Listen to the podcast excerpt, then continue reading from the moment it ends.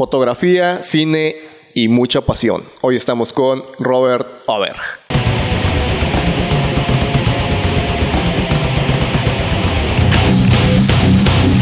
Y saludos mortales. Hoy en la silla del secuestro tenemos a Robert Over.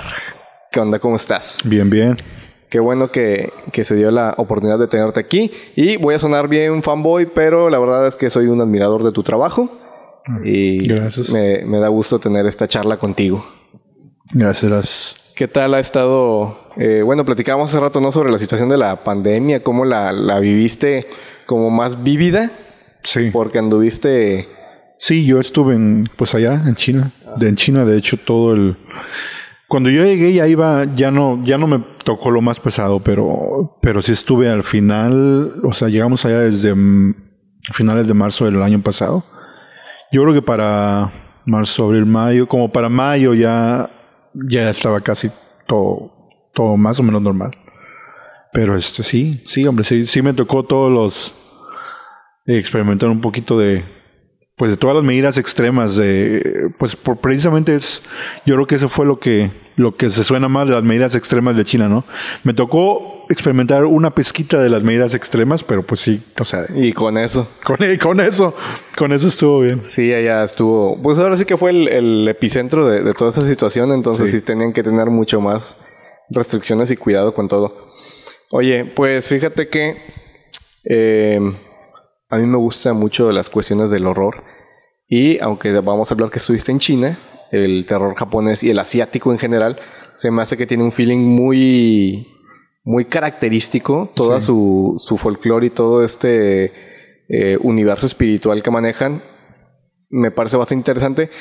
Y quisiera saber si tuviste alguna experiencia eh, ahorita que es todo ese tiempo que estuviste viviendo allá, o alguna leyenda o algo que conozcas del folclore de esa zona. No, fíjate, la verdad. No, no. La, la gente de China es muy, muy. Eh, ¿Cómo te diría? Muy. La gente que es lo que cree de la suerte, de la mala suerte y todo eso. No, no sé cómo. Tiene un nombre. Supersticiosa. Ándale, muy supersticiosa. La gente de China es muy, muy, muy, muy supersticiosa. Yo no he visto nada, pero. Pero hay supersticiones para todo, ¿eh? Hasta las.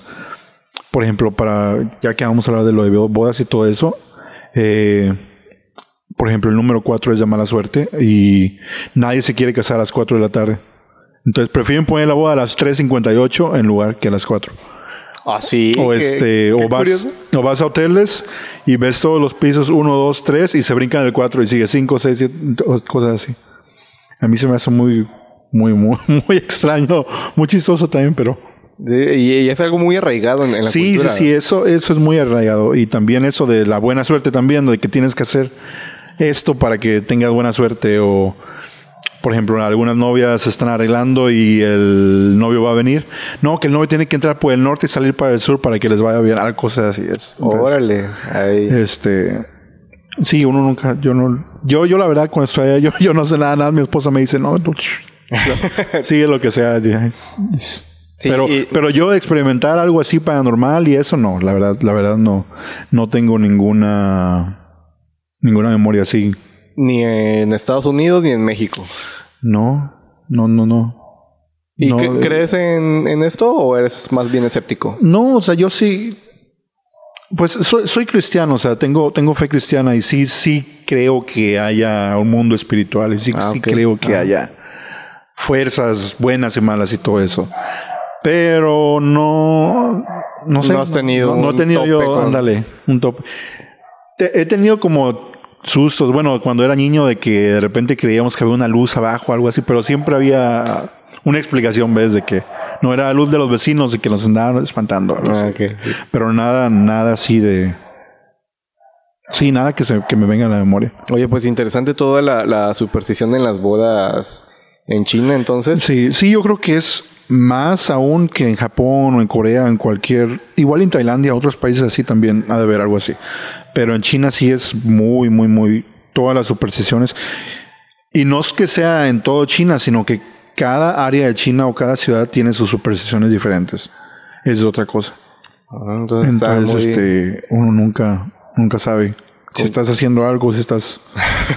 y de, tener que cuidarte, ¿no? De que haya y qué tal si quieres malo, este... Sí, sí, de brazos, faltar el respeto o cosas así. Bueno, entonces hasta China te has ido a grabar bodas. Sí. Que, que este... Qué chido en el, en el sentido de que yo siempre tengo ese rollo de que toparte con una nueva cultura, toparte con unas nuevas costumbres. O sea, incluso aquí en, México, que, me ha tocado cubrir eventos sociales, cada familia tiene como que sus ciertos rituales, por así decirlo, este, muy particulares, ¿no? Hay, hay, personas que son muy católicas, gente que son, este, cristianos o gente que no creen nada. Y aún así tienen como que ciertas costumbres o ciertos amuletos o ciertos eh, lineamientos que, que ellos piensan o suponen que les genera, como lo decimos ahorita, la buena suerte o mala suerte. Eh, bueno, ¿cómo llegas de esta ciudad a hacer bodas en China? ¿Cuáles podríamos hablar tus antecedentes? Tu primer acercamiento con las cuestiones de, de producción, ¿cuáles son? Mira, yo estudié, fui a los 18 años a Estados Unidos a estudiar la carrera. Hice la carrera se llamaba licenciatura en artes, que es más, bueno, se supone que era licenciatura en artes enfocada a la fotografía. Yo realmente quería estudiar cine, siempre quise estudiar cine. Bueno, no siempre, pero pues desde que era adolescente. Y este, pero nunca, o sea, las escuelas de cine estaban carísimas. O sea, todo lo que es escuela específica en arte y todo eso están también muy, muy difícil de tanto entrar como de agarrar becas, eh, sin, sin becas pues también es carísimo. Entonces encontré esta universidad, yo había hecho un curso antes de eso que era como de teología práctica, eh, era una escuela cristiana que hice como un año, dos años allá, que fue más, más que nada porque realmente yo no sabía qué, qué iba a hacer o a qué iba, a qué iba a estudiar. Y, este, y agarré ese tiempo también para encontrar un poquito más de dirección a dónde iba a ir y hubo una universidad que me daba como beca, una beca especial por haber atendido a esa otra institución. Y pues dije, ah, no, pues aquí voy. ¿Qué es lo más cercano a, a cine, no? Eh, o a algo que me vaya a abrir paso por ahí. Y era pues la carrera de, de arte con enfoque a fotografía. Este, aunque en realidad no creo que, o sea, ya te, te comentaba que la verdad no, no creo que aprendí mucho. Hubo una clase, o sea, la clase de fotografía, tuve un maestro que sí estaba, era súper buena onda y él sí me motivó bastante y él sí me empujó a, a pensar de manera creativa. Eh, lo tuve como por dos clases de fotografía y luego iba a tener otra y lo corrieron de la escuela porque, por cuestiones de, no sé, como que era muy open mind, ¿no? O sea, muy abierto. No les gustó. No les gustó que. Los directores. Ándale, como que la escuela era muy tradicional y él empujaba mucho a salirse de lo tradicional. Y entonces eso me, eso me, molestó mucho a mí también en ese entonces. Pero este, en ese entonces yo estaba muy envuelto en fotografía análoga. Estaba haciendo, de hecho, empecé a trabajar en, en la misma universidad como en el cuarto oscuro, ¿no? O sea, tenían un, el cuarto oscuro eh, que pertenecía al departamento de fotografía y tenían a alguien que era como el, el manager del cuarto oscuro. Entonces yo llegué y me, me hice el manager. Entonces a todos los alumnos de fotografía, pues yo les ayudaba ahí lo que necesitaban y eso. Y este, yo recuerdo que yo pasaba, yo tenía las llaves, entonces yo me podía pasar noches ahí, eh, ¿cómo se dice? Develop, este, pues trabajando los negativos, ¿no? Imprimiendo. revelando. Revelando. Y este, y pues no me costaba nada porque todos los químicos los ponía a la escuela. Entonces yo podía tomar toda la fotografía que quisiera, nada más tenía que comprar los rollos. Pero todo lo que eran químicos, todo lo que eran las, las ampliaciones, todo lo que era el papel de fotografía, pues todo lo tenía yo ahí. Está súper bien, te sirvió. Sí, entonces me sirvió muchísimo para. Primero porque yo tenía la, la, la idea de, o sea, la motivación, no sé, de ser creativo y luego esa clase de fotografía me encendió más en la fotografía y este, y bueno, pues estando ahí agarré ese trabajo y pues también fue, fue buenísimo. Empecé con fotografía y luego también, pues te digo, yo siempre quise estudiar cine. Cuando pude ahorrar un poquito me compré una, una Handicam, una, una cámara. Sí, las cámaras chavitas de esas, este. Sí, HD de mini, mini DV. Ajá. Este. Tuve una también de mini DV y qué lata era con este con los formatos para pasar a digital. Sí, donde se tenía que conectar y luego dejar de que corriera que todo. corriera todo para grabar. Y, y no era o sea, tenías que tener el equipo para convertir. Sí, sí, sí. sí Era otro rollo. Entonces yo empecé con esa cámara eh, y con unos amigos a hacer como... Hice como dos cortometrajes, eh, dos, tres. Bueno, primero me compré la cámara, luego un micrófono así de esos de... Del, como boom, de tipo, el tipo boom. shotgun. Sí. Y bueno, yo, yo solito ahí empecé a jugar con eso. Am, Hay todavía esos eh, cortos los están por ahí disponibles. Sí, hombre, pero no, no los está- están horribles. No, no, no, son, son, están feísimos. No, no están tan feos, pero, pero no, no me siento nada, nada orgulloso de ellos. No, ya. pero está bien tener ese referente de, bueno, así empecé y así estoy ahora. Bueno, hay progreso. Eso fue, eso fueron mis primeros trabajos de video. Bueno, antes de eso, bueno, más o menos al mismo tiempo que haciendo video, también eh, empecé, empecé a hacer música de como de piano.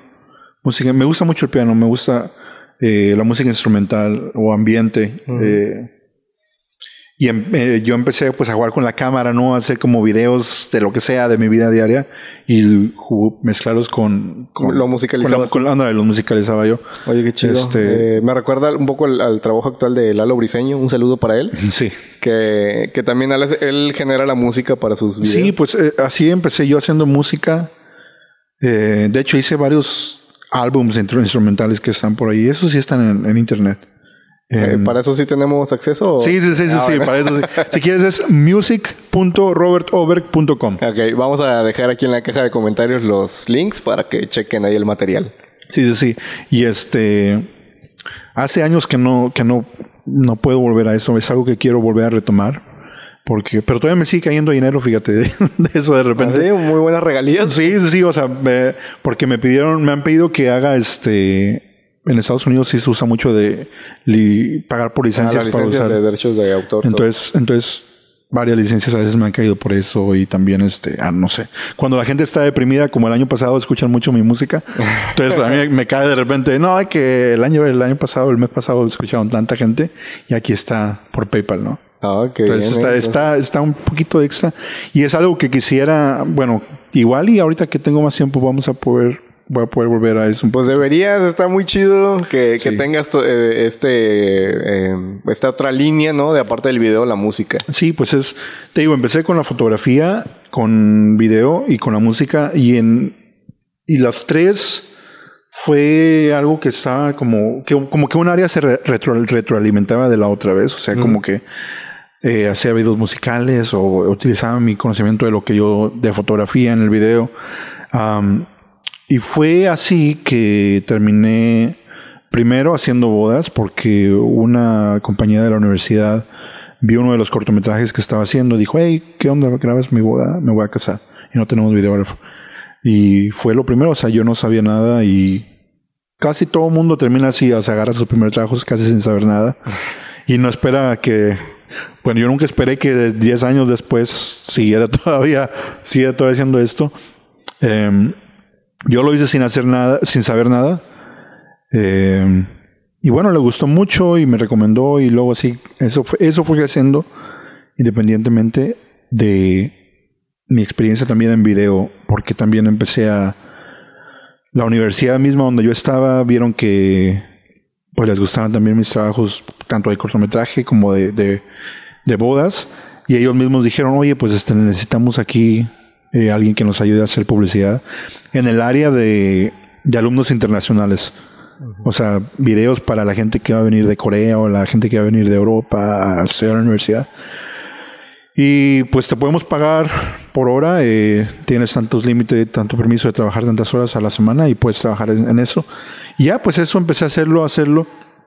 Terminé la universidad y en Estados Unidos cuando termina la universidad, el mismo gobierno te puede tramitar un permiso de trabajo por un año que se le llaman como práctica una un entrenamiento opcional que tienen los alumnos internacionales en Estados Unidos. Ah, ok. Y estuve trabajando tanto para la universidad y en ese año también empecé ya a hacer un poco más de eventos sociales.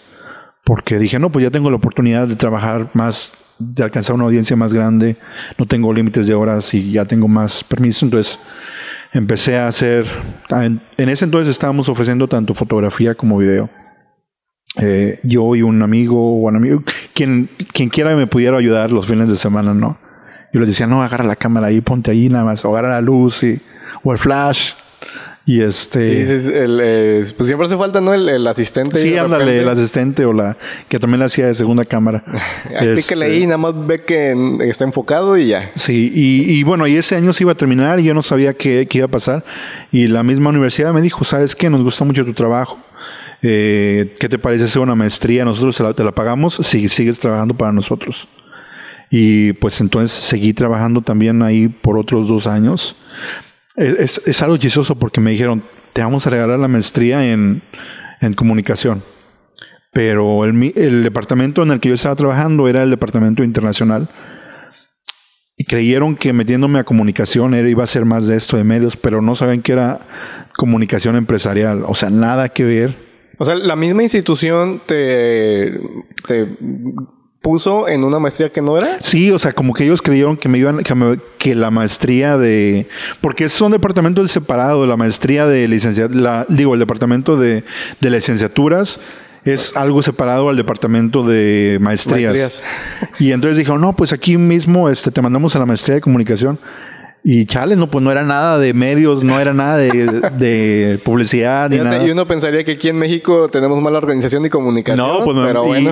Ya estaba, ya terminando el primer semestre y, me puse a revisar bien los currículums, ¿no? Que no, pues no es nada, de, es más como de, es más como una carrera empresarial, ¿no? O sea, de que te ayudan como, pero a mí al final me ayudó algo para para entender un poco más marketing y todo eso. Bueno, al final de cuentas, este, estudiar una maestría casi sí que en cualquier cosa te va a mejorar tus habilidades, eh, ya, bueno, en este caso de licenciatura, entonces. Sí, sí, sí. Bueno, y te digo, al, lado de esto, pues yo siempre seguí con lo de video, trabajando para la universidad, haciendo bodas. Eh, te, te, comentaba también que hubo un momento en el que también estuve metido grabando algo de eventos musicales, este, porque hubo un productor de Los Ángeles que, que iba a ir a, a Dallas, yo estaba en Dallas y vio mi trabajo de, de publicidad que les estaba haciendo a la universidad. Y pues me contactó, dijo, no, va a venir este Juanes, que vamos a grabar ese concierto y necesito a alguien que me esté apoyando de cámara. Y pues ya, y trabajé con él y le gustó cómo, pues, cómo trabajaba, ¿no? Y luego trabajé con él varias veces por tres años también, tres años, tres o cuatro años, con Juanes, Gloria Trevi, este, el, el, el, alzme, el paro, para esa casación se convirtió en tres años. Sí, sí, sí. O sea, no, no, no constantemente, era más como un evento que organizaban los Lati Grammy. Eh, era como un concierto primado, un privado que, que mandaba productores de Los Ángeles y pues ya sabían que ahí estaba yo. Entonces, teníamos, era de, de meternos al backstage con los artistas y entrevistarlos y cosas así. Y también de grabar como un highlights del... Ah, de, todo el... De todo el evento, ándale. Eh, entonces estuve haciendo eso también. y bueno, terminé lo que fue la maestría y nuevamente el gobierno, pues te digo, te da siempre un año para como de oportunidad para trabajar. Y pues fue en ese en ese año yo cuando terminé la maestría yo ya conocí a mi esposa eh, Sony que fue terminé la maestría en el 2013 creo y en el 2014 eh, pues ya estábamos pensando más en serio, ¿no? De que, no, pues vamos a casarnos, hay que empezar a planear para el futuro, lo que sea. Y también tuve que decidir, ¿sabes qué? Pues me voy a, a dedicar de, lleno a lo de sociales, a lo de eventos sociales, o voy a buscar más por el, ya sea por el lado comercial o por el área, del área de tratar de contactar a los que me están ayudando con los, productores. eh, o eso de sociales que siempre ha sido un, un poquito extra, ¿no? O sea... En general, el, el, nicho de sociales es como que algo que no se acaba. Sí, sí, sí. Es muy bueno en ese aspecto de que los que están de lleno y prepandemia y esperemos que después de la pandemia regrese todo este ritmo. Cada fin de semana hay evento, cada fin de semana uno o dos. Sí, sí. Entonces siempre es un buen nicho en cuanto a lo laboral. Y también ha sido este otra cosa que también me ayudó mucho es que tuve he tenido experiencia en diferentes mercados, ¿no? Por ejemplo, en, Dallas está muy, mucho el, mercado latino, que claro, es, es la, banda latina de allá es un poco diferente también a la de acá, y, pero es como una subcultura, o sea, como que Estados Unidos tiene muchas subculturas. Entonces está esto, el área latina, y también está el área asiática, por ejemplo, o sea, de, gente que está ahí de segundas generaciones. Entonces yo estuve trabajando primero con el área pues hispana, latina, y luego también por, por la gente de la universidad, que un amigo se iba a casar y me preguntó, oye, pues, me gradas mi boda, lo que sea, y también tuve la oportunidad de entrar al mercado de, pues, de gringos, ¿no? O sea, de gente... Oriundos. Ándale. Más, más de por allá. Entonces, fue más donde me traté de enfocar yo en el mercado de, de banda americana, ¿no? O sea, de, mm. Y me acuerdo que en ese entonces fue que también vi encontré en internet el trabajo de pues de banda que estaba haciendo trabajos de, de bodas, pero de bodas riquísimas, o sea, de que de que parecía no sé, gente riquísima, o sea, artistas, modelos, eh, no sé, toda la producción, ¿ves? Sí, sí, sí. eran de estas bodas tipo alfombra roja, ¿no? Donde todo se ve súper elegante. Sí, sí, sí. Eh, pues es lo mismo que te comentaba de las subculturas. Cada cultura tiene su manera diferente de, de apreciación a lo, o sea, a, que aprecian de, la boda. Por ejemplo, el mexicano aprecia mucho la gente, ¿no? Aprecia mucho la, la fiesta y todo eso. Y, el americano es un poquito más frío en cuanto a ese aspecto, pero pues también le van a invertir a otras cosas, ¿no? Y, y yo, yo, en la, yo como lo vi era de que, ¿sabes qué? Pues ahí está el dinero, ahí está el negocio, ¿no? Y más cuando empecé también a buscar con, vi un workshop de este cuate, se llama Ray Roman, no sé si, si, lo, si lo he escuchado. Creo que no. Ray Roman o Rob Adams, o sea, banda que, que está cobrando, bueno, en ese entonces estaban cobrando como 10 mil dólares por, por boda, algo así. Y vi el workshop y, decía, no, pues haz esto y vas a poder cobrar como yo. Yo estaba bien prendido, ¿no? Y dije a mi esposa, no, pues vamos a... Bien motivado con toda la actitud. Sí, vamos a hacer, vamos a hacer esto, vamos a, a tratar de meterle más este storytelling, como dicen, ¿no? La historia, que enfócate en la historia y tienes que hacer la, las tomas bien y ver a la novia, que la novia se vea como perfecta, ¿no? Como una princesa, como una modelo, la luz perfecta sobre su rostro. o sea, todo, todo como te digo, la producción hacia, hacia la perfección. porque, porque ese es el punto más que nada de, de ese tipo de trabajo, ¿no? Mostrar todo de una manera perfecta. Y si lo hace así, pues la gente va, o sea, les gusta verse así, no. Esa era la idea de, pues que yo aprendí un poquito más de todo técnicamente perfecto, todo que sea padrísimo, todo que se vea, las novias que se vean perfectas siempre. Eh, perfección, perfección, perfección. Eh, Ray Roman tiene mucho este lema que dice, no, es que todo es sobre... Lo único que tienes que hacer es hacerte un máster de lo básico. Con que, con que alcances, son, con que te hagas, ah, ¿cómo se dice? Eh, con que puedas dominar. La cosa es que domines totalmente lo básico. Eso es todo lo que necesitas. Oye, qué chida frase. Me, me gustó hacerte un máster de lo básico. Sí, o sea, con que, con que si puedes hacerte un, un máster de tu cámara, o sea, de lo que es exposición, de lo que es sonido, de lo que es framing, de lo que es movimiento, todas esas cosas son básicas. Pero lo único que tienes que hacer es hacerte un máster, o sea, dominarlo todo eso bien. Y, y ya, o sea, con eso puedes alcanzar mercados de cobrar una millonada si quieres. Y es cierto, o sea, realmente es cierto. Hay mucha gente que, que, que pues hasta ahí se queda. Yo por mucho tiempo pensé que eso era lo único. Esa es la cosa también, que yo por mucho tiempo estuve pensando, ¿sabes qué? No, pues vamos a hacernos, a dominar lo básico hasta, hasta tal punto donde no haya, no haya defecto, ¿ves? Sí, o sea, lo que a mí me, esa temporada de trabajo, o sea, de, de aprender un poco más sobre esta filosofía de la, lo que es hacer un trabajo excelente, o sea, básicamente no solamente la ahí se va o solamente por el dinero, o sea, ahí tapándole aquí, acá y mientras el cliente esté satisfecho, no, o sea, siempre tratar de ir más arriba de las expectativas de los clientes eh, y también siempre dar el 100% en, en todo lo técnico, básicamente, o sea, no, no solamente dejar algo a medias porque pues se ve bien y nadie va a notar el error, sino arreglarlo porque se puede arreglar y porque tú sabes cómo arreglarlo.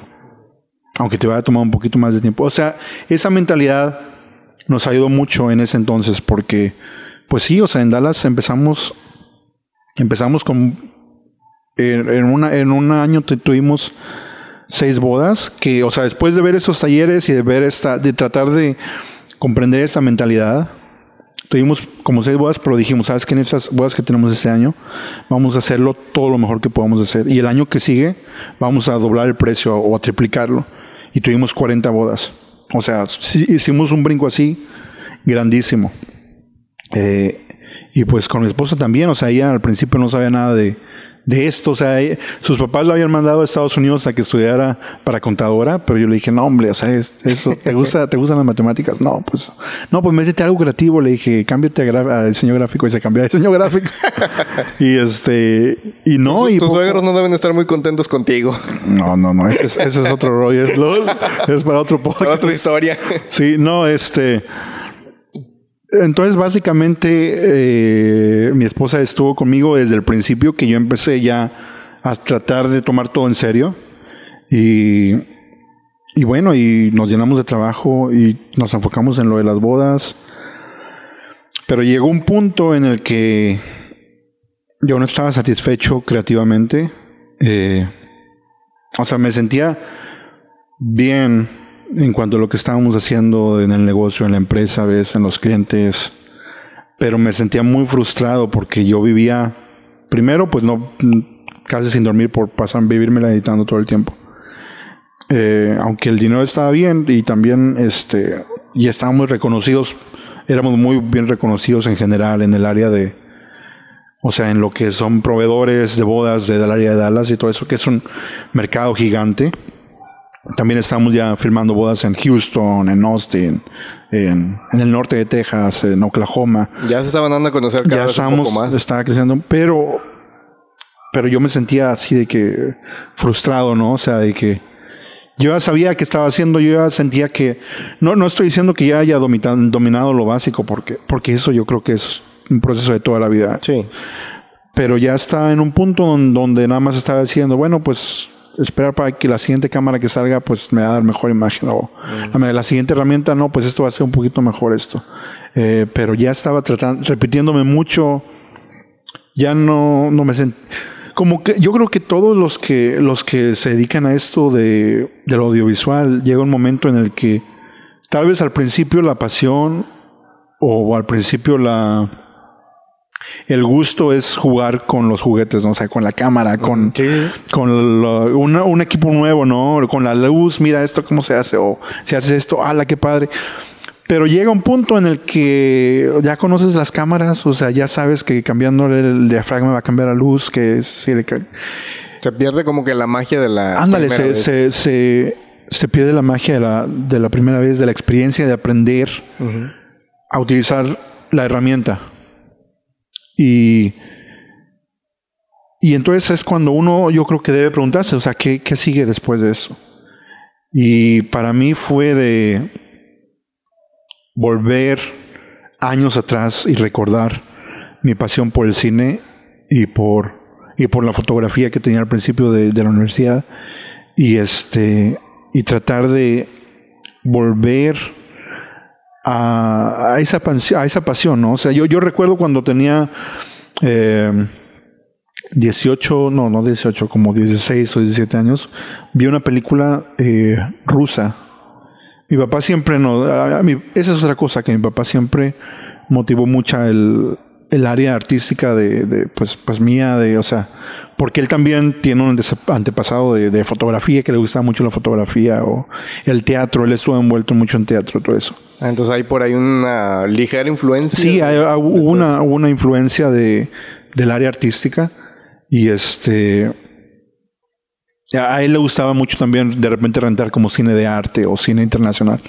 Y recuerdo que, que puso una película rusa que yo no entendía nada, o sea, no, no, no era de que la trama estaba tan emocionante o tan, tan, tan loca o tan graciosa o tan, no sé, yo, yo recuerdo que esa película rusa que se llamaba The Return, eh, me, me, me, tocó, ¿no? O sea, yo creo que fue una experiencia no paranormal como la que estás diciendo, pero algo así, o sea, algo, algo fuera que yo nunca había, había sentido, o sea, de que me sentí una conexión con, con el cine. Yo creo que esa fue tal vez mi primera experiencia que... Porque claro, o sea, puedes ver novelas y puedes llorar cuando se muere el, personaje principal. Pero... Pero tener una experiencia de poder comprender el lenguaje del cine que, que un director con mucha experiencia te está tratando de transmitir en símbolos y metáforas y estructuras y el tiempo y espacio y todo eso y tratar de y, y, tal vez no comprenderlo totalmente, pero sentir que, que, te está hablando a ti personalmente. Ya me siento acá. Oye, es que no, sí, me, tienes bien clavado con, esta historia porque el, el, cómo te conectaste en lo visual. Sí, o sea, para mí, para mí esto, esto fue una, una experiencia muy grande y también me, me motivó mucho a seguir, pues primero a buscar cine que no es muy común, ¿no? O sea, fuera del cine de Hollywood o fuera del cine que vemos aquí en, en todos los cines. Eh, primero fue un acercamiento a, lo que es cine asiático, cine europeo, cine ruso, cine francés, eh, argentino también, este. Y luego el cine independiente americano. O sea, yo me volví un cinéfilo. Un cine, cinéfilo. Eh, o sea, de, cine de arte o cine de. Un cine diferente, ¿no? Y, y luego también con la fotografía, igual fue. Fue algo similar, porque yo también al principio compré la fotografía, compré la cámara, no, no, no, no, no estoy seguro por qué la compré, tal vez fue también porque había escuchado de que mi papá había sido fotógrafo o algo, ¿no? O sea, en su juventud y de cierta manera yo siempre tomé a mi papá como ejemplo y, dije, no, pues quiero experimentar eso también. Y luego regresar a casa, porque en ese, en ese entonces yo estaba estudiando en Estados Unidos y encontré un libro de fotografía de Henry Cartier-Bresson, que, que, es uno de los másteres de fotografía de calle o de fotografía documental. Eh, también fue una experiencia así de que, oye, esta fotografía de en blanco y negro de extraños que está tal vez fuera de enfoque o que, que no está perfecta. ¿Cómo logra transmitir algo que aparentemente transmite demasiado incorrecto? Ándale, o sea, hay algo más detrás de la imagen. Hay una idea. Hay y también sido, y también fue lo mismo, o sea, encontrar una conexión. Pero después, con todo lo que se vino de la universidad y el trabajo y los eventos sociales, de cierta forma yo me olvidé de eso, o sea, tal vez estuvo, o sea, yo ya no soñaba con que, oh no, sabes que voy a hacer cine el día de mañana, o no, quiero, quiero estudiar una ahora que tengo dinero, voy a tratar de, de buscar dónde estudiar, sino, o sea, como que tanto estar tan ocupado, estar tan ocupado y conocer también tal vez la cámara y usarla todos los fines de semana para esto y para aquello, como que de cierta manera hizo que me olvidara un poquito de, de, esa pasión, ¿no? Oye, que... Ay, no sé, tiene mucho feeling todo, todo esto porque suele pasar mucho que llega un punto en el que, que te enfocas tanto en lo laboral que te olvidas de, de que lo haces porque también te gusta. Sí. O que eh, no sé, eres fotógrafo y de repente consigues trabajo de otra cosa en otra área y es como que dices, pues ya, ya tengo mi dinero, ya pago mis deudas y me da para salir a cenar los fines de semana o ir al cine o comprarme una playera, unos tenis y como que llegas a una etapa de conformismo en el que ya, ya no aspiras a más o ya no le ves tanto chiste al, al experimentar, al, al volver como a retomar eh, la cámara por gusto y ya no por trabajo.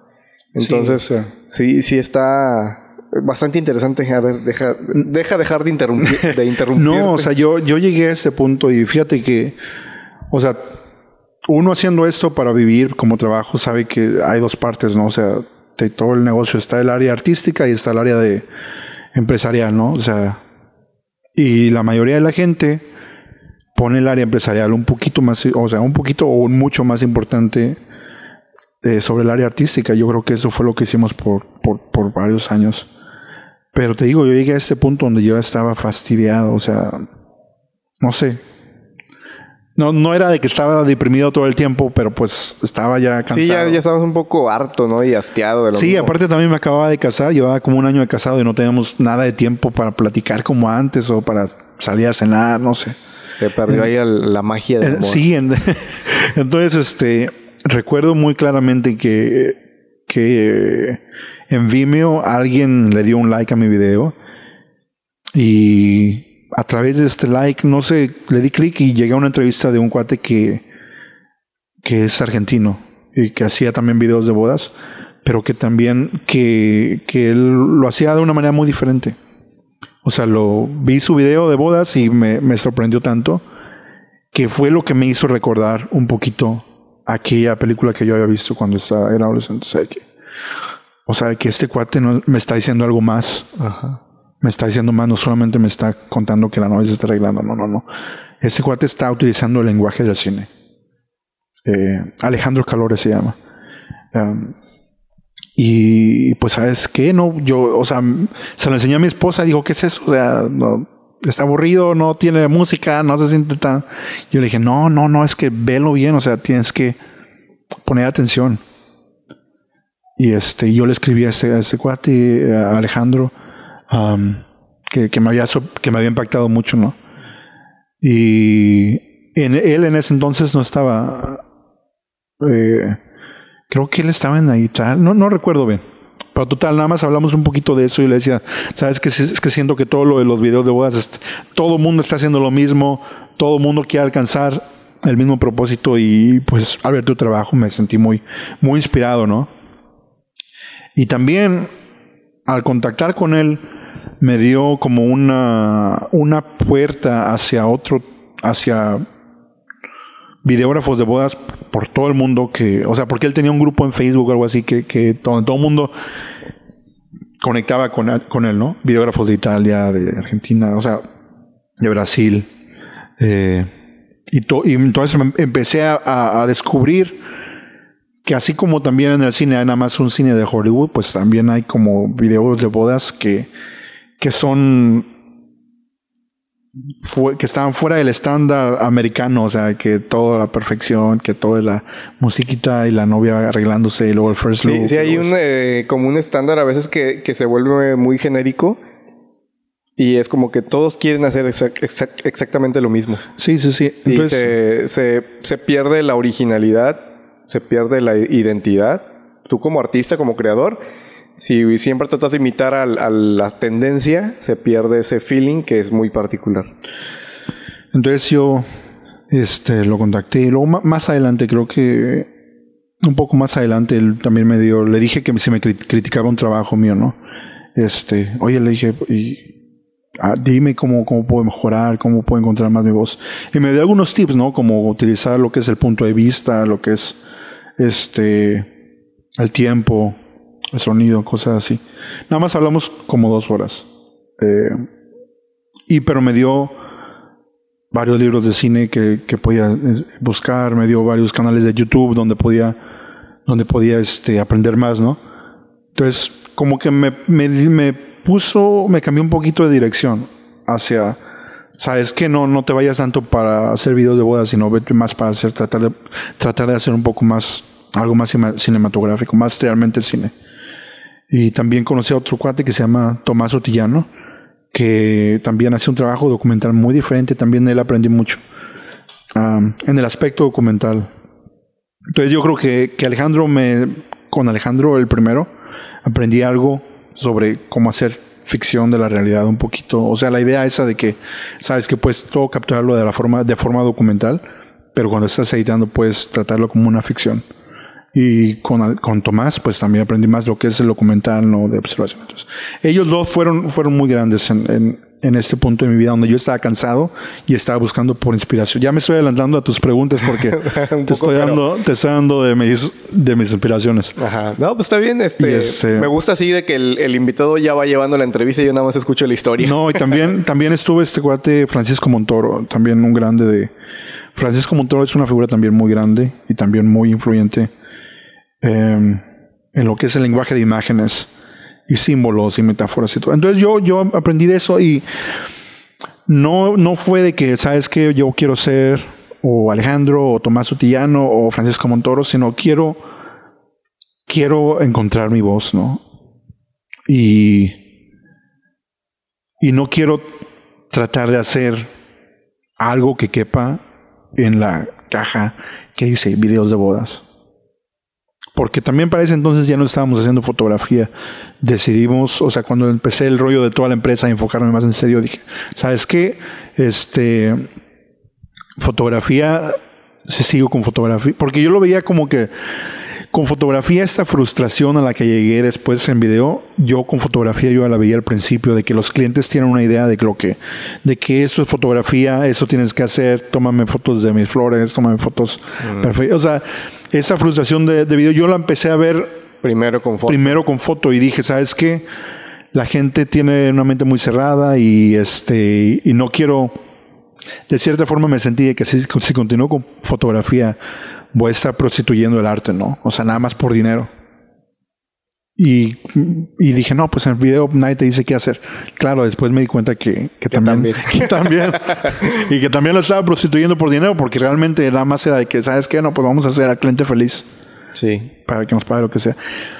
Y llegamos, bueno, yo llegué al punto de que dije, ¿sabes qué? No, ya no podemos hacer esto. Y con mi esposa, eh, pues decidimos tomar el riesgo de, de cambiar totalmente la marca y tratar de cambiar totalmente nuestro trabajo, que fue un rollo, fue, fue un...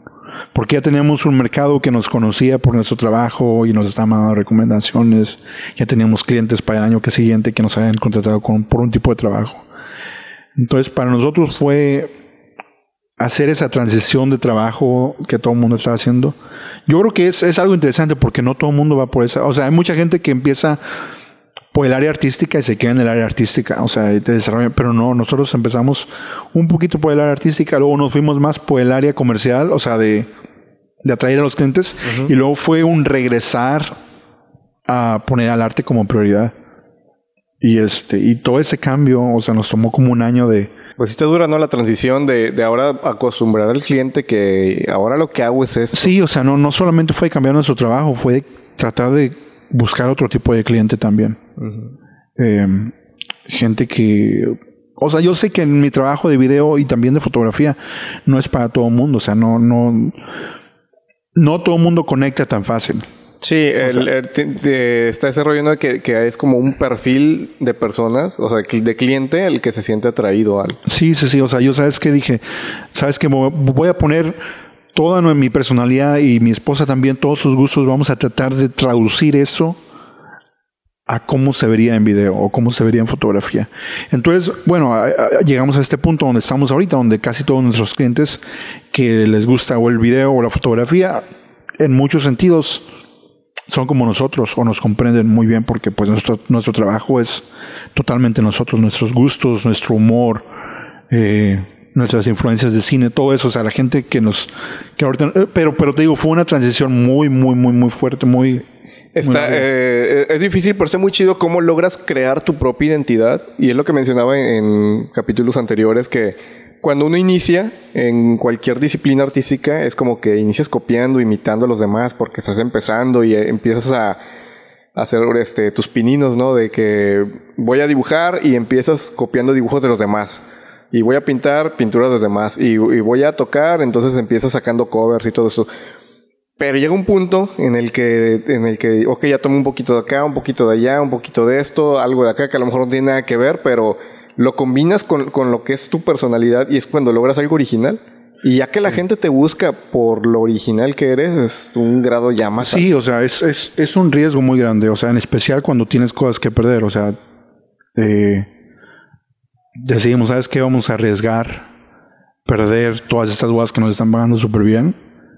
Eh, o tratar de regresar un poquito a precios un poquito más bajos para tratar de alcanzar más clientes, pero este vamos a cambiar todo. Y no, fue, fue un proceso largo y también algo frustrante a veces. Porque te digo, o sea, yo cuando, cuando, me, cuando hice la decisión, eh, yo dije, no, ¿sabes qué? Estoy muy feliz, esa es la dirección que vamos a tomar, ese es el trabajo que vamos a hacer. Y la siguiente boda que, que tenía que editar, la edité toda así a mi gusto, ¿no? O sea, mi música o silencios. Y le habla a la novia, ¿qué es esto? O sea, ah. y dije, no, o sea, te estoy dando algo mejor de lo que te había, de lo que todo el mundo te, puede dar. Te estoy dando, y no, pues es que. No le gustó. Bueno, creo que la primera me dijo, no, la primera novia me dijo, gracias por, por, hacerlo de una manera tan especial. Y eso me motivó un poquito, pero la siguiente fue que no, sabes que yo no te contraté para esto, o sea. Y, fue que... Sí te pega duro eso. En Sí, te pega duro, en especial cuando estás todo entusiasmado y todo emocionado y crees que lo que estás haciendo es muchísimo mejor de lo que pues de lo que estabas haciendo antes. O sea, yo yo recuerdo que me sentía muy frustrado porque una de las razones por la que me sentía así que estaba topando pared porque era mucho del material que yo grababa, no lo podía utilizar en, en, mis videos. O sea, yo grababa a la bolita, sentada, jugando con el nieto. Eh, yo grababa accidentes chistosos que pasaban afuera de la boda y o al papá de la novia platicando con, no sé, cosas así, ¿ves? Más incidental. Más incidental, más natural, más, más personales. A mí me parecían más personales. Y nunca había espacio en los highlights para, para, para meter esas tomas, ¿no? Entonces yo siempre me sentía de que, no, hombre, ¿sabes que Estoy perdiendo todos los momentos especiales. al final la novia ni los ve. Nada más está viendo a ella con el novio, nada más está viendo todo lo perfecto, pero, pero no necesariamente lo más, lo de más valor. Sí. Y este, entonces yo cuando traté de hacer esto de que de las cosas que yo le doy más valor y mostrarlo y, que me dijeran que no, ala, no fue una. Ala que. Sí, sí, güey, que ¿Cuál, ¿Cuál pudiera ser tu, tu, tu peor anécdota en, en esto? bueno, esto, esto que me acabas de contar, ¿no? De la novia que te dijo que no, pero ¿crees que hay algo así como que te dio todavía más, más hundimiento? No, fíjate, o sea. Nada más ella. No, y no, no solamente fue ella, o sea, ha sido fue una temporada de... Sí, han sido a, través de los años a través de los años uno aprende, ¿no? O sea, a que te digo, yo yo estoy yo estoy totalmente consciente que nuestro trabajo no es para todo el mundo y estoy totalmente consciente que que es arriesgado. O sea, es, es siempre es un riesgo, o sea, cada vez que estoy editando yo creo que ha sido más una cuestión de ser honesto con los clientes y tratar de decirles, ¿sabes qué? Esto es de valor para mí, yo creo en la familia, yo creo en los momentos, yo creo en el cine, yo creo en el poder del lenguaje audiovisual, yo creo en, a mí me atrae esto, me atrae esto, aquello, y este, y ¿sabes qué? El cómo se va a ver tu boda, no sé. pero, pero ese soy yo. Sí. Y te, te prometo que te voy a dar algo que, de lo que yo estoy satisfecho. O sea, no voy a tratar de hacer algo para ti, sino lo voy a hacer para mí y tú me contratas por el trabajo que yo estoy haciendo para mí mismo. Wow, muy buena frase. Este Está muy chido. Eh, lo he mencionado antes de el artista siempre crea para sí mismo y es para expresarse a sí mismo y el público es el que conecta con esas emociones y sentimientos. Sí, o sea, es eh, en China cuando entramos a China eh, fue un shock gigante para la industria. O sea, todavía es un shock para muchos que, no, ¿cómo puedes decir que tú vas a hacer lo que tú quieres hacer? Que el cliente está primero. Yo le dije, ¿sabes? Y está, es, no es tanto de que una cosa esté en contra de la otra, es más de que tú haces el trabajo para ti mismo y el cliente que te encuentra es porque le apasiona lo que tú estás haciendo, o sea, se desconecta contigo. No es necesariamente una algo algo sí, sí, sí, o sea, el, el, cliente ve tu trabajo previamente y es como que quiero mi, que mi boda se vea con este feeling. Si quieres el, el, videógrafo más tradicional que quiere que todo se vea perfecto, bueno, hay quien hace ese tipo de trabajo. Sí, este. O sea, realmente es, es muy chistoso porque, porque empezamos a hacer este cambio y todo el mundo me decía de que, no, Robert, es que estás haciendo algo muy revolucionario, que no sé qué aquí en el video. Yo decía, no, o sea, nada revolucionario, o sea, nada más es de darle valor a los momentos. O sea, yo creo que es más que revolucionario, es lo más tradicional que te imaginas. Es porque yo creo que, que ahí está el significado de lo de, los videos y las fotografías. No, ahí empezó en la memoria, en el valor de los momentos, en el valor de las personas. Que haya cambiado y ahora la gente quiere verse perfecta y quiere ver una superproducción. Eso es, eso es lo, eso es lo diferente. Pero lo mío es las bases en, en nuevos envases. O sea, casi, o sea. Las bases en nuevos envases. sí, algo así, ¿no? Ah, este, no, hombre, traes unas frases. no, no. Va, a estar lleno de citas y tables. no, no, es que, es que sí, o sea, realmente es, es una vista muy. Yo creo que nuestra mirada a, las bodas es algo tradicional en ese aspecto, o sea, de que valoramos la memoria, valoramos la, la familia, valoramos la gente. Y, y eso es el, el, centro, o sea, el centro de, de nuestro trabajo.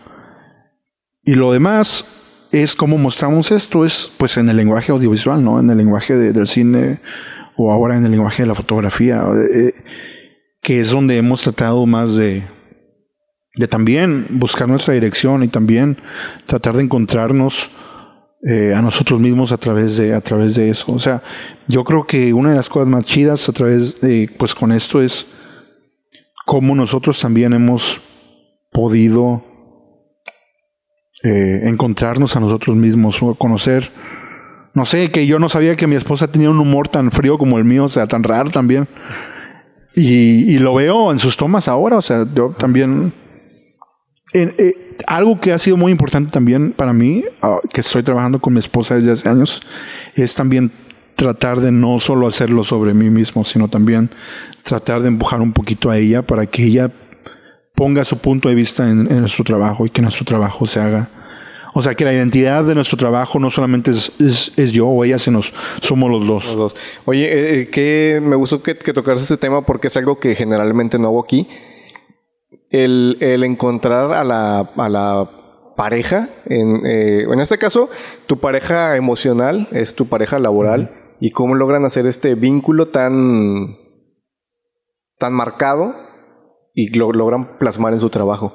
Es, es, es este, pues es muy importante el, el con quién te asocias, eh, desde lo emocional a lo laboral, y que tú hayas encontrado las dos en una sola persona, está muy chido. Sí, o sea, te digo, ha sido, ha sido un proceso que continúa, pero, este, no sé, o sea, yo creo que es, yo no podría si ella no hubiera estado conmigo desde el principio, o sea, yo creo que ahorita ya no estaría haciendo esto. Así de sencillo, porque yo solito me hubiera, me hubiera desanimado cuando la primera novia me dijo que no. o sea, pero ella siempre ha estado a un lado apoyándome. O sea, en eso sí ha sido, sí ha sido este, algo muy especial, ¿no? De tener a alguien que siempre te ha apoyado, eh, que siempre me ha apoyado y siempre ha estado, sabes que no vamos a seguir tratando.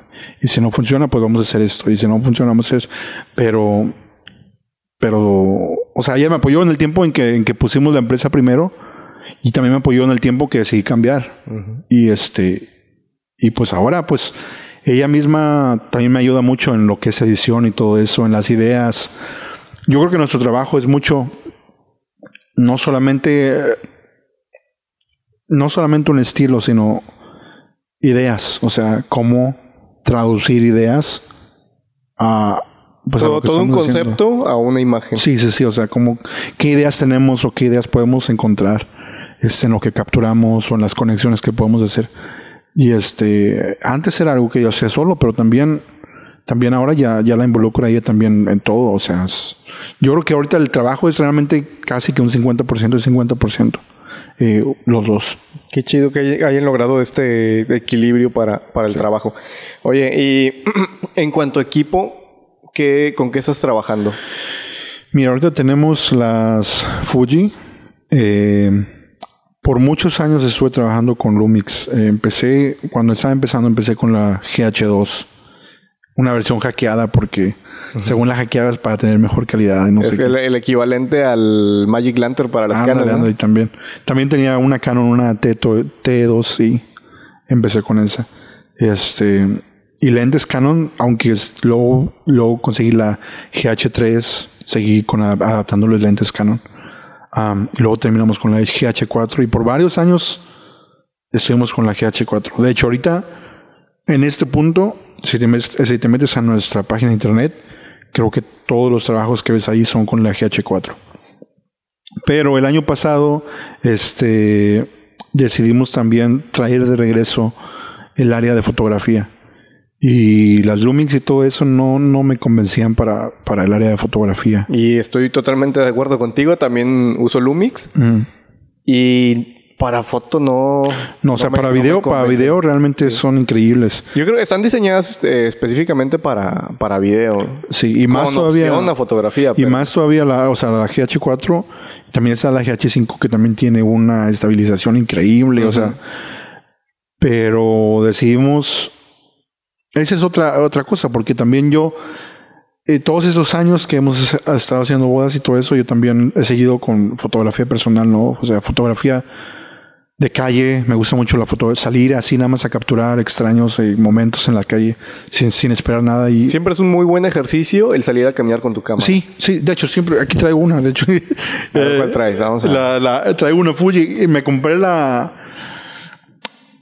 En el 2018, que fue cuando estábamos empezando a ir a, a China. Ajá. Ay. Uy. Este, me, me Está bien chida esta línea que empezaron a sacar como más tipo Sí, más- retro. sí, más retro. Que se ven más este simples en, en la botonera, en, en, en todas Sí, estas líneas más, más rígidas. Y este, primero empecé, primero empecé, siempre he tomado de, de rollo, o sea, yo, yo hasta la fecha todavía me gusta tomar eh, de rollo y tengo una... Y, y te, te transmiten, ¿no? Es- Este modelo Ándale, de cámara es- te eso, transmite. eso fue lo que pasó. O sea, yo, no, yo siempre me mantuve alejado de lo, de lo digital porque para mí la, la experiencia de, de tomar fotos eh, análoga eh, es, es, eh, siempre fue lo máximo. O sea, siempre ha sido el, pro- el proceso, ¿no? De te alenta un poco, de piensas un poco antes de tomar más. O, o sea, la herramienta realmente se, se siente algo como si fuera otra mano. O sea, casi, casi así. Sí. Eh, entonces yo estaba con análoga y luego en- empecé a ir a China y en China no, no sé, empecé por alguna razón empecé también a tomar con el celular. Entonces me empecé a interesar un poquito más en la fotografía digital. Y, y hice, y busqué, busqué, pues decían la, la Fuji, decían toda la, o la Leica, pero pues la Leica es una millonada también. Sí. Y, o, Fuji o la Rico, también la- una Rico, que es una, pero la Fuji siempre me parecía más bonita, entonces compré una y no, no, no, también fue un, me volvió a enamorar casi de, de, de, de la fotografía, o sea, fue realmente de un, te digo, o sea, yo, yo nunca había podido cambiar esa, traducir la experiencia análoga a algo digital y, y cuando compré la primer Fuji, la X100, X100F, que es un modelo anterior a esta, este, como que de nuevo, o sea, me agarró de nuevo el, el, el tomar más, ¿no? O sea, porque antes con el análogo también siempre estaba pensando, ay, que cada foto pues me cuesta tanto. Sí. Pero no, con la digital puedes tomar todo lo que quieras. Disparas y, todo, sí, sí. dispara- y eso es algo que yo no, no había experimentado y pues me, me prendió de nuevo. Tanto que decidimos, bueno, también para ese, eh, para ese entonces ya también ya estaba escuchando más este podcast de fotografía y envuelto más en eh, no, no solamente fotografía social, sino también de, fotografía de calle, documental y todo eso. Y también dije, pues sabes qué, pues ya hicimos todo el cambio de filosofía en video. Y en fotografía no tengo que entrar yo con la mentalidad que tenía antes de, de, o sea, de nada más hacer todo lo que quiera el cliente y hacerlo todo en perfecto. O sea, podemos entrar con la misma fotografía, con la misma filosofía que nos tomó años desarrollar y nada más tratar de traducir eso a fotografía. Foto. Y este, y para eso, pues cambiamos el equipo de, de la Lumix a Fuji. Y este, y entonces ahorita estamos tomando video con la Fuji XT4. Son dos XT4. También esta la traigo para. También, también graba súper buen, super buen video, eh. Y este, aunque no tiene estabilización. Y también tengo una X Pro 3. ¿Qué ópticas usas? Eh, ahorita la, la favorita, la favorita es un 23, es un lente 23 que se traduce a, o sea, sería un 35 si fuera full frame. Ah, ok. Ajá. Eh, el 23 y también tenemos un 56 que se traduce a un 85. 85. Ajá. Entonces son 35 y 85. eh. Cuando estaba con la Lumix tenía un zoom que era el Sigma 18 al 35. 18, creo. 35. 1.8. No, los Sigma son una chulada de lentes. Y ese era, ese era prácticamente ese era el único lente que utilizaba, aparte de un 85 cuando estaban para, para alcanzar más en la ceremonia. Más distancia. Ándale. Pero este, no, ahora que pasamos a Fuji, nada más estamos con los con el 35 y el 85. Tenemos traigo también un 16 que uso muy poco, o sea, ese es un 24. Y mi esposa también trae un 18 que es un 28. Pero esos casi no Casi nunca lo sacamos. A menos que estemos, a menos que estemos en un lugar, porque a veces las bodas chinas se llenan tantísimo de gente que no te puedes ni mover. Entonces, en esos momentos sí conviene mucho. Eh, lente angular. Ándale, un, lente más angular. Pero la mayoría, o sea, yo me puedo aventar una boda entera en el 35. Eh, o sea, en el 23. Pero este, ya te adaptas tanto a, una óptica que, tienes como que todo bien medido y sabes qué tanto acercarte, qué tanto alejarte, ya como que mides más los, espacios. Sí, fíjate, y también, y también algo que me gusta mucho es tratar de trabajar, o sea, de hacer lo que más podamos con menos. Eso es algo que, porque llevó un tiempo en, Dallas, en Estados Unidos, donde llegábamos y teníamos que bajar un carrito y luego llenar el carrito. con maletas, siete con luces, con tripiés, con estabilizadores, con este estantes de luces también. Tristemente, el cliente siente que eso es, eso es mejor porque el bluff vende mucho. Bueno, ese es el cliente que todo el mundo quiere alcanzar. Pero te digo, o sea, cuando tú empiezas a hacer las cosas por ti misma, también se, por ti mismo se, se, trata también de educar al cliente. O sea, mucho es la parte de educar al cliente. ¿Sabes qué? yo puedo grabarte tu boda con esta cámara y ese tripié y se va a ver exactamente como tú, lo que tú, todo lo que tú ya hayas visto en mi, en mi trabajo. La industria de bodas te dice, ¿sabes qué? Tú no puedes estar cobrando tanto si no tienes al menos tres cámaras, si no tienes al menos un dron, si no tienes al menos un estabilizador, si no tienes esto, si no tienes aquello. Pero yo creo que puedes cobrar con lo más mínimo, o sea, con una cámara, un lente y un tripié. Si tienes creatividad y se puede hacer un buen trabajo con eso. Sí, definitivamente ahí dicen por ahí este no es el indio sino la Sí, o sea, realmente y, también nada más una grabadorcita, o sea, ¿qué más se necesita? Lo, dije al revés, eh, dicen no es la flecha sino el indio, entonces ahí está ya. Sí, el dicho. Y, o sea, eso ha sido nuestra filosofía y también lo estamos lo tratamos de transmitir a través de nuestro trabajo, o sea, que nuestro trabajo es muy simple. O sea, en especial el, el del video es, es muy, muy simple. Cualquiera lo puede grabar, cualquiera lo puede. Si sabes un poquito de sonido, nada más se trata de poner los micrófonos cerca de la gente que habla. La área correcta y todo eso. Más que lo simple, es la idea. Y la idea no son simples, las ideas son, son complejas. Eh, eso es lo que, a lo que va. Eh, dicen, eh, hay una historia ahí por ahí muy conocida que dicen que una persona tiene un problema con un aparato, llega el técnico, ve el aparato, aprieta un tornillo y ya funciona correctamente. Y le dice, no, son 100 dólares. Dice, oye, ¿por qué tanto solo aprietas un tornillo?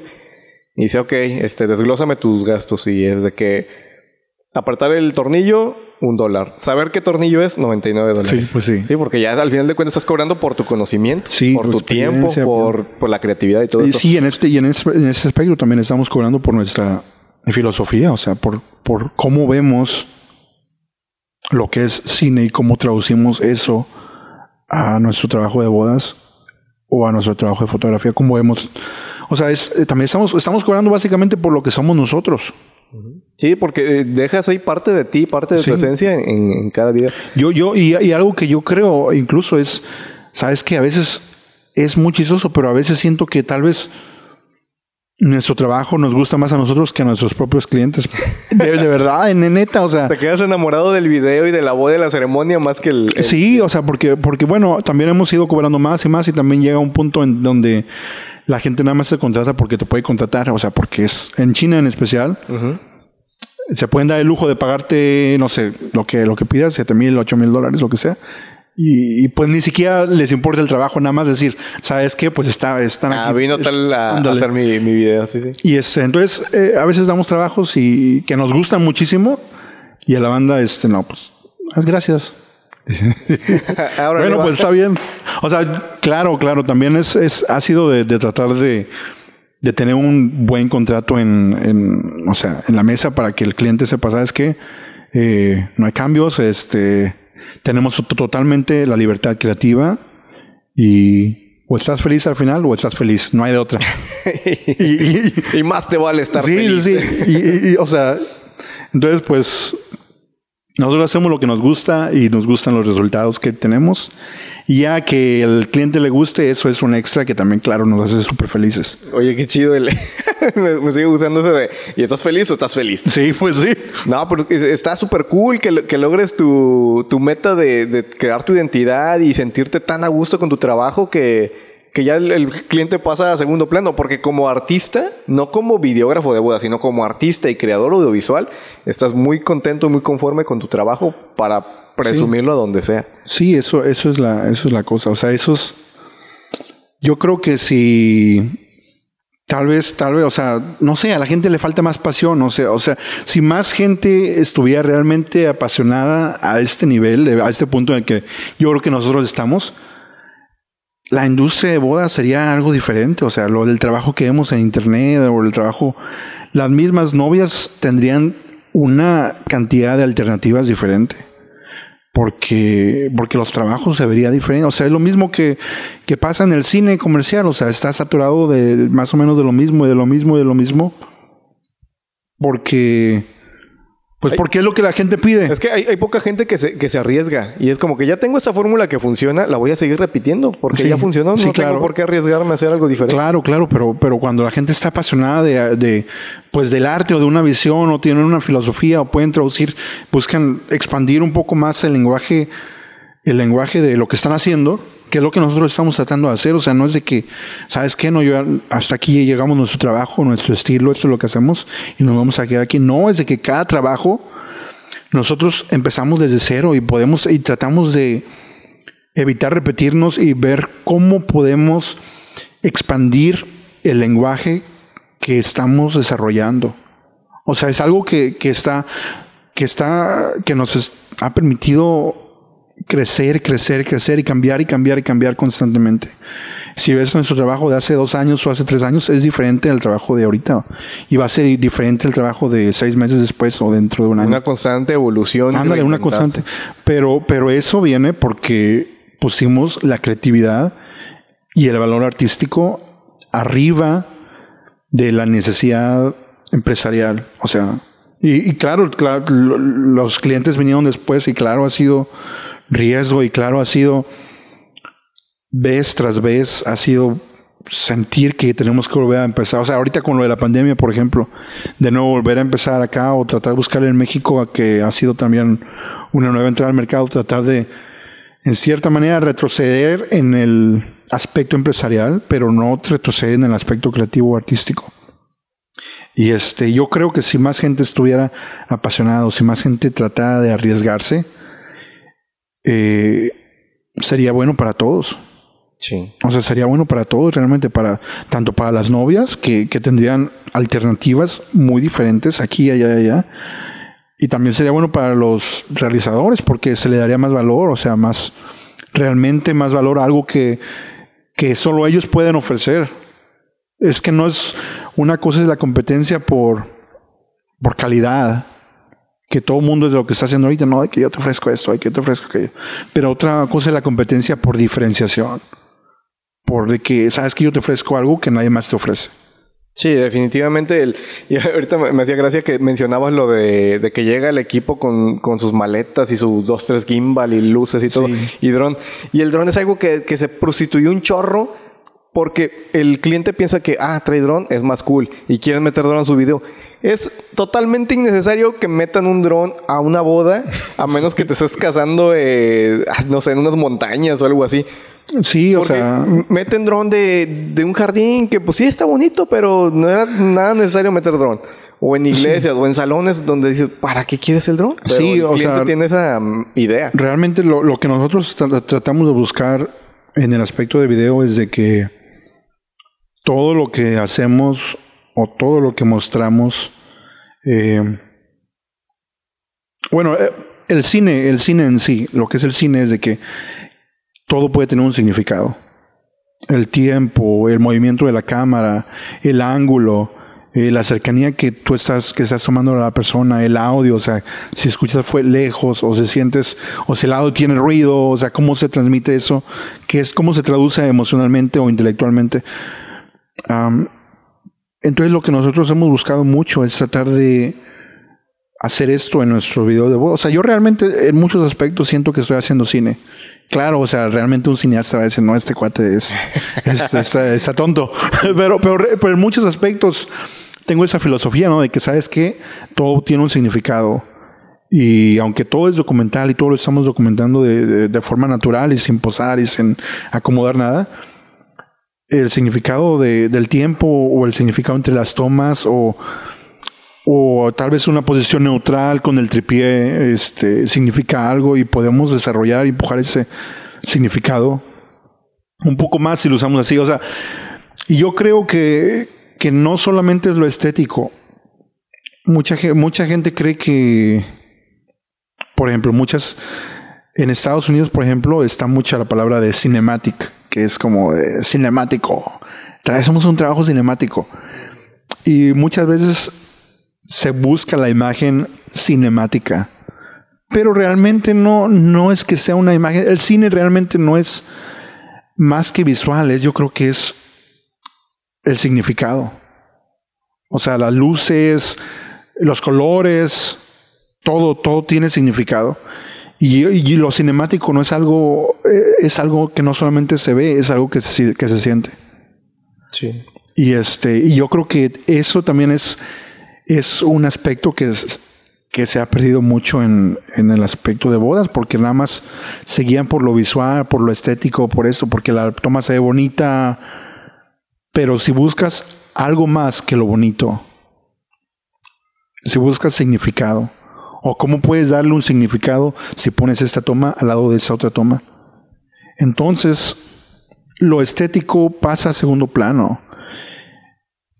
Entonces yo, yo, yo no veo nada de malo con, con utilizar drones o con utilizar estabilizadores.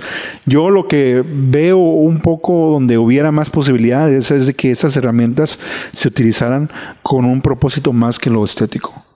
Con un propósito que, que o sea, que, no sé, que, que, que, la manera en que tomas una toma de dron podías conectar eso a, al punto de vista de un pájaro o algo así, no sé, no sé. Eso, eso realmente, para mí es lo cinemático. El significado que realmente se puede transmitir sin palabras, o sea, ideas, como te decía. Y yo creo que ese también es un aspecto que, que, falla mucho a los fotógrafos, que empezaron nada más con fotografía y nada más, y luego quieren pasarse a video porque seguían mucho nada más por lo visual, por lo visual. Pero, pero el cine realmente, o sea, cuando empieza a, meter significado, inyectar lo visual junto con, los, con el significado, es lo que crea la experiencia más compleja, que es no, no solamente se queda en lo visual. Este, entonces, lo de las herramientas y todo eso, o sea, realmente hay, las posibilidades son infinitas. O sea, te digo, puedes grabar una boda con una cámara, un lente, una grabadora de sonido. O puedes grabarla con grúas o con lo que quieras. Yo creo que al final lo importante es cómo usas el, cómo usas tu cerebro, pues, tu creatividad.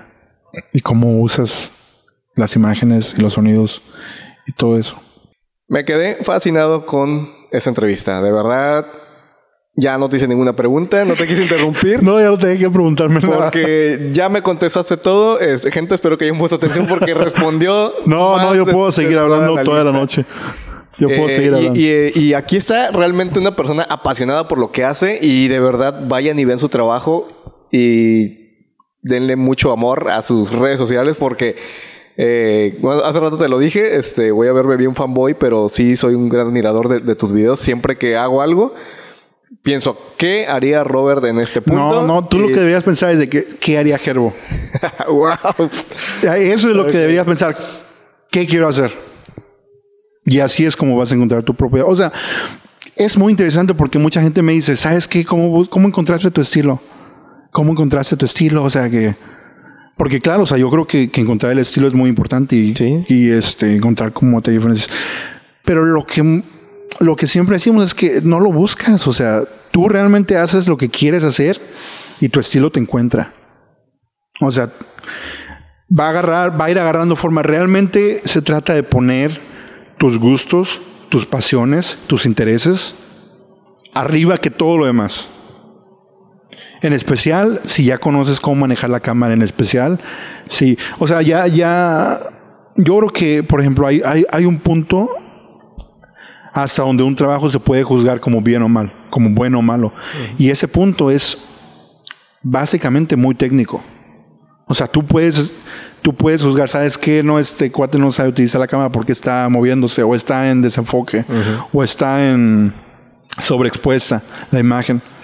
Pero arriba de eso, todo es creativo, o sea, todo es, no se puede decir está bien o está mal. Es nada más cuestión de, hacer lo que uno quiera y arriesgarse.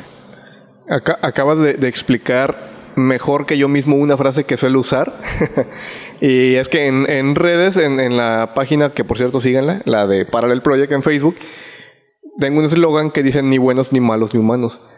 Y precisamente habla de eso, de, la calidad de tu trabajo, de que no, no la consideres mala o no buena, sino que sé tú mismo, sé original. En este caso, el ni humano se refiere a eso, ¿no? Al, al no te compares con los demás, sé tú mismo, sé lo que eres y desarrollate en eso, no, no comparándote aunque que soy mejor o peor que aquel. Sí, y tampoco, y tampoco juzgues a los, a los demás. también eso es importante, o sea, no juzgar otros trabajos como buenos y malos, si realmente lo único es que no conectan contigo. O sea, te digo, o sea, hay estándares, sí hay estándares de bueno o malo, pero esos estándares son meramente técnicos. Pero arriba de eso, o sea, a mí se me hace muy difícil decir, no, sabes que es eso, es basura. Si, si, realmente no hay problemas técnicos. O sea, tal vez no conecta conmigo, pero pues... No soy tu target y ya. Sí, o sea, no soy... No soy y es bueno incluso ver, ver cosas que no conecten contigo también, porque nunca sabes si puedes aprender más también de cosas así. también. Oye, ay, de verdad, encantado con, con haberte, haber tenido la oportunidad de que hayas venido y, y de esta charla. Eh, quisiera que siguiéramos, vamos a darle como este, primera, segunda, tercera y cuarta parte, ya todo el mes de Robert Dover. Eh, pero bueno, eh, para cerrar esto tengo esta sección llamada el apéndice. no sé si quieras agregar alguna información, dato, recomendación o cualquier cosa, aunque no tenga nada que ver con todo lo que hemos hablado. No sé, yo, yo, bueno, si algo también se puede decir de, la gente que se dedica a esto de bodas es, saben que no vean, no vean cosas de bodas.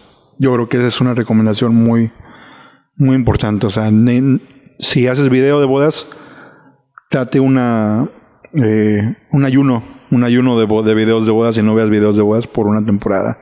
Y trata de ver cine, trata de ver pinturas o trata de, trata de desconectarte. O sea, yo tengo, por ejemplo, en mi Instagram dos, dos cuentas. Una que es, sigo a todo mundo de, de bodas y pues les doy like para que para que también les den like a mi trabajo y eso. Y este o, colegas que también me gusta tu trabajo bodas. Pero tengo la otra personal donde nada más sigo pura fotografía documental o de calle o artística o cosas que no son nada de bodas. Ya lo que te nutre ándale ándale. Y, este porque al final de cuentas es de donde yo más saco mi, inspiración o donde saco más este empujo más esta pasión que tengo o sea de, de cosas no solamente de bodas sino de fuera eh, y sí, tratar de, seguir más lo que, lo que uno le gusta. También es, es muy importante, fíjate, eh, si te gusta un trabajo, o si te gusta un artista o fotógrafo, lo que sea, tratar de encontrar algo que sea totalmente opuesto. Eso, es, eso también me ha, ayudado mucho. por ejemplo, me gusta mucho un fotógrafo que se llama Alex Webb, que es todo sobre fotografía, todo sobre momentos perfectos capturados, documentales, claro, en la calle y también me encanta mucho el trabajo de otro fotógrafo que se llama Daniel Arnold. Él trabaja para el New York Times, que es un periódico en Estados Unidos. Y el trabajo de este cuate es totalmente opuesto a buena composición, a momentos perfectos. O sea, incluso la forma de trabajar es muy diferente. O sea, Alex Webb espera los momentos que pasen y este cuate va con la cámara y dice que su forma de trabajar es nada más por como una reacción. Se siente algo, pum, ni siquiera ve a través del, lente a veces. Nada más pum, pum, pum, pum, pum, pum, pum. Entonces, esa misma filosofía también se traduce mucho a su trabajo y me, encanta. O sea, y te digo, en, en, lo que sea que estés viendo, es muy bueno tener siempre algo totalmente opuesto. Y que también puedas conectar. También en el cine hay, eh, tengo muchos ejemplos así de directores que me gustan mucho por, por su perfeccionismo y luego directores que el perfeccionismo les vale, o sea, que todo se ve horrible, pero que, que aún así tienen, eh, tienen otra área de, en, la, en, en, la estructura o en la manera en que analizan sus personajes, que, que también es impresionante. Entonces, es muy bueno tener siempre cosas opuestas. Yo creo que en cualquier arte, o sea, en cualquier arte, en cine, fotografía o diseño o música o lo que sea, siempre es muy bueno. Pues muy buen consejo el, ver esta como dualidad, ¿no? O sea, no, clavarte tanto en algo porque te vicias también. Entonces, este, a mí me gusta mucho el black metal y de repente ando escuchando pop romántico. Porque también hace falta descansar un poco de los gritos y las baterías atascadas. Bueno, pues nuevamente muchas gracias por, por haber este, venido aquí a hablar de tu trabajo.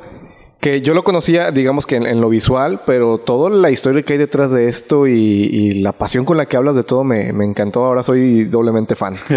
sí, ok, gracias. Entonces, este, pues muy chido, eh, excelentes consejos, excelente plática. Banda, ya saben, vayan este, a seguirnos en nuestras redes y lo seguiremos en las calles, todo eso que siempre digo. Pero de verdad, vayan y vean su trabajo, ¿eh? Está muy, muy genial, súper recomendado. Y muchos likes, muchos corazones y mucho todo a las redes sociales. Entonces, ahí nos estaremos viendo en la próxima.